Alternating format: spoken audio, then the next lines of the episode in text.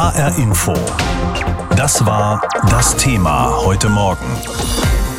Sie haben es wahrscheinlich schon gehört, gestern Abend blieb bei mehreren Explosionen auf dem Hafengelände von Beirut kein Stein auf dem anderen. Und durch die Druckwelle wurden auch weit entfernte Gebäude beschädigt. Zurzeit spricht man von rund 70 Toten und über 3000 Verletzten.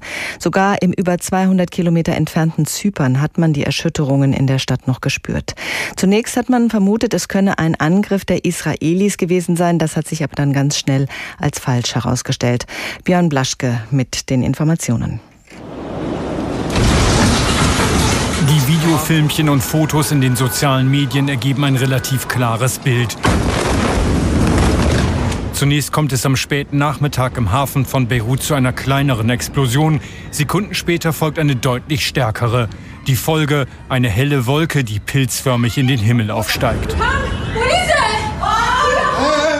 Danach Feuer und schwarzer Qualm. Die Bilder, die kurz darauf entstehen und um die Welt gehen, zeigen eine massive Zerstörung. Leute, die Mitmenschen bergen. Gebäude in der Nähe des Hafens, der im Zentrum von Beirut ist, sind komplett zerstört. Von anderen Häusern, etwas weiter entfernt, wurden die Balkone abgerissen. Autos, die die Detonationswelle durch die Luft geschleudert hat, sind Schrott.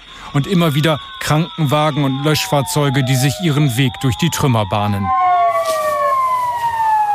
In der Nacht sprechen die Behörden in Beirut von 3700 Verletzten und von 73 Toten. Georges Kitani, der Generalsekretär des libanesischen Roten Kreuzes, hält sich mit Zahlen im Sender Al-Mayadin zurück. Die Katastrophe ist groß und das Unglück ist noch viel größer. Es gibt viele Tote und viele Verletzte. In ganz Beirut, an der gesamten Uferpromenade, gibt es Zerstörungen. In den Häusern sind immer noch Opfer. Wir müssen aber beachten, dass das Coronavirus noch da ist und dass wir vorsichtig sind. Wir sollten vermeiden, weitere zusätzliche Probleme neben dem Unglück zu verursachen, das wir gerade erleben. Die Opferzahlen dürften also noch steigen, auch das ist klar. Genauso wie die Aussagen vieler Augenzeugen, dass sie noch nie eine solche Explosion erlebt hätten. Zum Beispiel Adnan al-Haj Ali, ein Fotograf, der am Abend ebenfalls dem Sender Al-Mayadin ein Interview gab. Ich habe die Berichterstattung über die israelischen Kriege gegen den Libanon in den Jahren 1993, 1996 und 2006 mitgemacht. Aber glaub mir, diese Explosion ist größer als die, die es in diesen Kriegen gab. Niemals war es so schlimm. Das ist nicht normal, wirklich nicht normal. Was hat die Explosion ausgelöst? Bei dieser Frage war das Bild ebenfalls stundenlang unklar. In der Nacht lieferte Regierungschef Hassan Diab dann eine Erklärung. Laut Diab sind 2750 Tonnen Ammoniumnitrat explodiert. Das Material, das zur Herstellung von Sprengstoff benutzt werden kann, sei seit sechs Jahren ohne Vorsichtsmaßnahmen in einem Lagerhaus untergebracht gewesen. Weshalb es explodierte, erklärte Diab nicht. In seiner Ansprache versprach er Aufklärung. Was heute passiert ist, wird nicht ungestraft bleiben. Die, die verantwortlich sind, werden den Preis für dieses Desaster zahlen. Ein Preis für Tote und Verletzte. Das ist eine nationale Verantwortung. Fakten zu diesem gefährlichen Lagerhaus, das seit 2014, seit sechs Jahren existierte, werden bekannt gemacht werden. Ob der Fall wirklich aufgeklärt wird, die Verantwortlichen zur Rechenschaft gezogen werden, das wirkt unwahrscheinlich. Die libanesischen Parteien und ihre Köpfe sind nicht für Transparenz bekannt, sondern eher für Korruption und Verschleierungspolitik. Die Suche nach den genauen Ursachen für die gewaltige Explosion im Hafen von Beirut hat also angefangen und sie kann noch eine Weile dauern. Das berichtet unser Korrespondent Björn Blaschke. Viele Tote, Tausende Verletzte. Die Zahl der Opfer steigt sicher noch, weil einige Menschen unter den Trümmern verschüttet sind. Das Unglück hat weltweit große Bestürzung ausgelöst. Viele internationale Regierungen haben bereits ihre Unterstützung zugesagt. Was da angeboten wird, das hat meine Kollegin Anne Bayer zusammengefasst. Anne, wie sehen die Reaktionen weltweit denn aus? Wer will dem Libanon in dieser schweren Situation beistehen?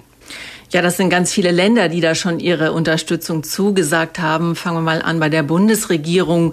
Große Betroffenheit bei Bundeskanzlerin Angela Merkel. Die hat gestern über Twitter ausrichten lassen. Unsere Gedanken sind bei denen, die Angehörige verloren haben. Den Verletzten wünschen wir eine schnelle Genesung. Und auch Heiko Maas, Außenminister, will prüfen, wie eine konkrete Hilfe jetzt aussehen kann. Dann hat Frankreichs Präsident Emmanuel Macron auch schon Hilfe versprochen. Er twitterte auf Arabisch, dass Frankreich immer Seite an Seite mit dem Libanon stehe. Und dann gibt es natürlich auch von Seiten der EU schon erste Reaktionen. Die Europäische Union ist bereit, Hilfe und Unterstützung zu leisten. Das hat Ratspräsident Charles Michel mitgeteilt. Und laut Angaben der EU-Kommission hat das Europäische Zentrum für die Koordination von Notfallmaßnahmen schon Kontakt aufgenommen mit den libanesischen Katastrophenschutzbehörden.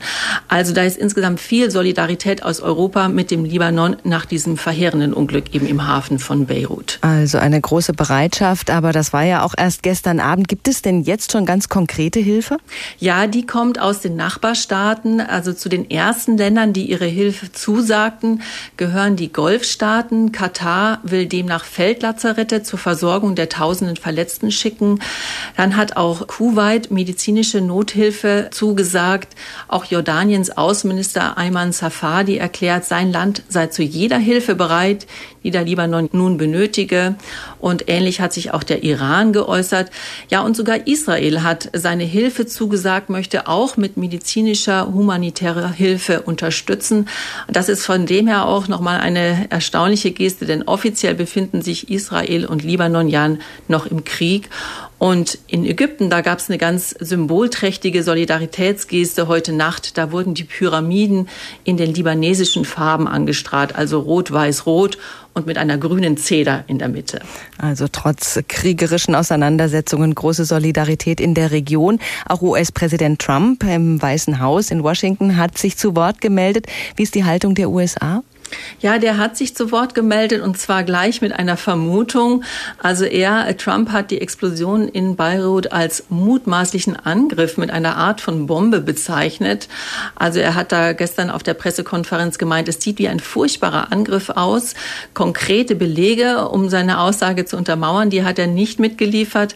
Er nannte die Art der Explosion als Begründung und das hätten ihm seine Generäle gesagt. Ansonsten hat US-Außenminister Mike Pompeo natürlich den Betroffenen bei Twitter auch sein tief empfundenes Beileid ausgedrückt.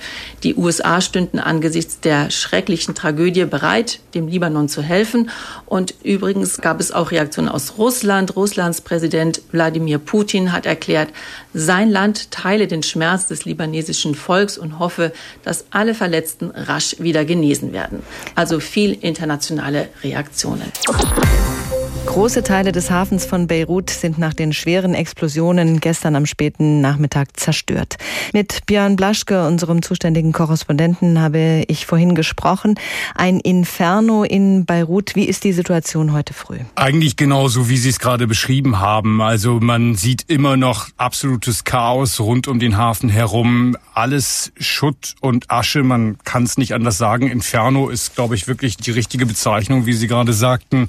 Es gibt viele Tote und Verletzte. Die Krankenhäuser sind überfüllt.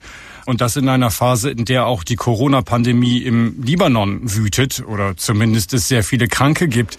Das heißt, die Krankenhäuser sind überfordert und nicht zu guter Letzt deshalb hat eben auch der Regierungschef Hassan Diab gestern an befreundete Staaten den Appell losgeschickt, bitte helft uns. Das klingt ja so neutral, überforderte Krankenhäuser, über 3000 Verletzte. Kann denn da überhaupt jeder behandelt werden?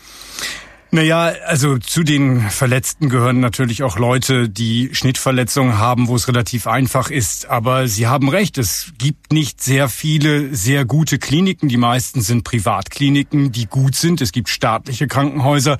Ja, es werden wahrscheinlich alle Verletzten irgendwie behandelt werden, aber ich habe gestern auch Bilder aus Krankenhäusern gesehen, wo die Leute halt einfach auf dem Flur lagen und dort eben von Krankenschwestern, die einfach zwangsverpflichtet worden sind, betreut worden sind. Ärzte, die operiert haben, letztlich kleinere Sachen gemacht haben, auch auf den Fluren.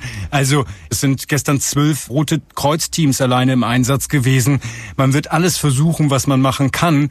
Aber ob es dann reicht, ist es nicht klar. Und man muss ja auch damit rechnen, dass unter den Trümmern noch weitere Verletzte hoffentlich geborgen werden können und nicht die Zahl der Toten einfach noch steigen wird. Als gestern die ersten Meldungen von den Explosionen kamen, da hat man natürlich an einen Anschlag gedacht. Das hat sich jetzt verflüchtigt. Von welcher Ursache geht man inzwischen aus?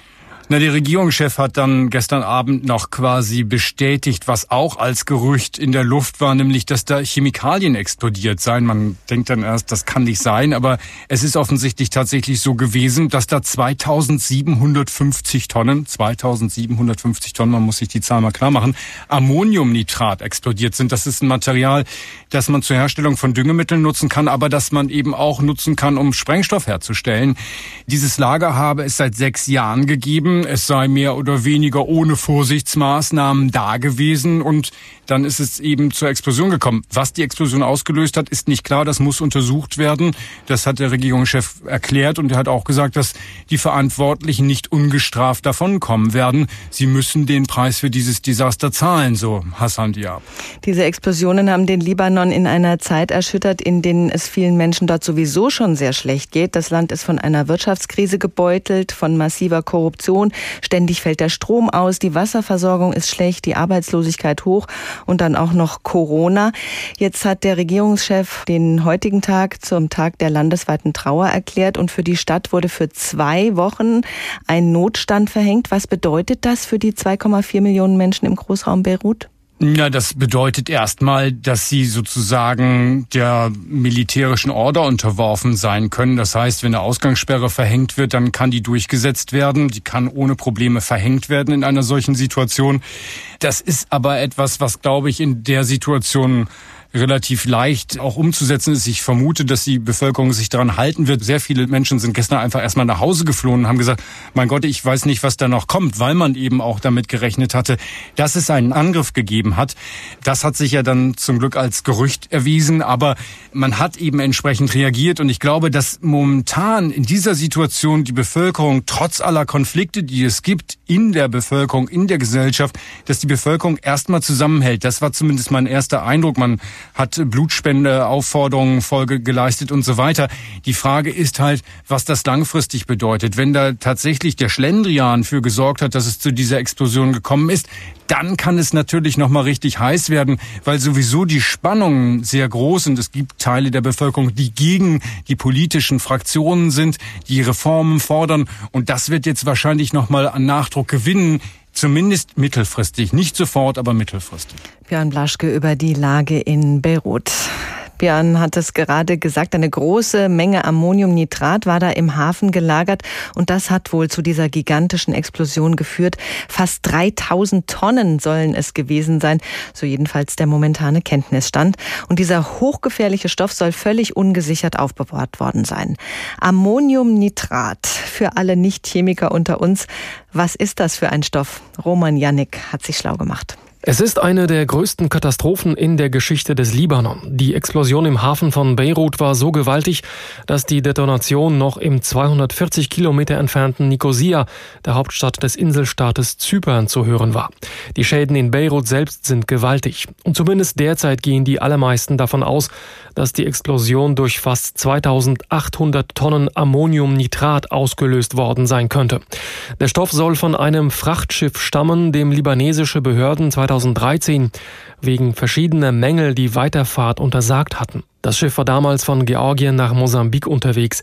Nachdem es die Crew aufgegeben hatte, wurde die gefährliche Ladung in einem Lagerhaus am Hafen untergebracht. Dort wurde es offenbar jahrelang ohne besondere Vorsichtsmaßnahmen gelagert. Dabei ist Ammoniumnitrat leicht entzündlich. Die chemische Formel für diesen Stoff lautet NH4NO3. Das Salz entsteht durch die Neutralisation von Ammoniak mit Salpetersäure. Ammoniumnitrat bildet farblose Kristalle, die bei 169,6 Grad Celsius schmelzen. Möglicherweise hat auch die Hitze in Beirut zu der Explosion beigetragen. Denn bei höheren Temperaturen kann es detonieren. Die Substanz dient einigen sehr unterschiedlichen Zwecken. Es kann zum Beispiel ein Raketenantrieb sein oder auch für Sprengstoffe genutzt werden. Auch als Treibmittel für Airbags in Autos wurde Ammoniumnitrat früher verwendet. Es erwies sich allerdings als nicht stabil genug, vor allem bei hoher Luftfeuchtigkeit und Umgebungstemperatur und wurde durch andere Treibmittel ersetzt. Der Stoff ist aber vor allem hauptsächlich Hauptbestandteil vieler Düngemittel.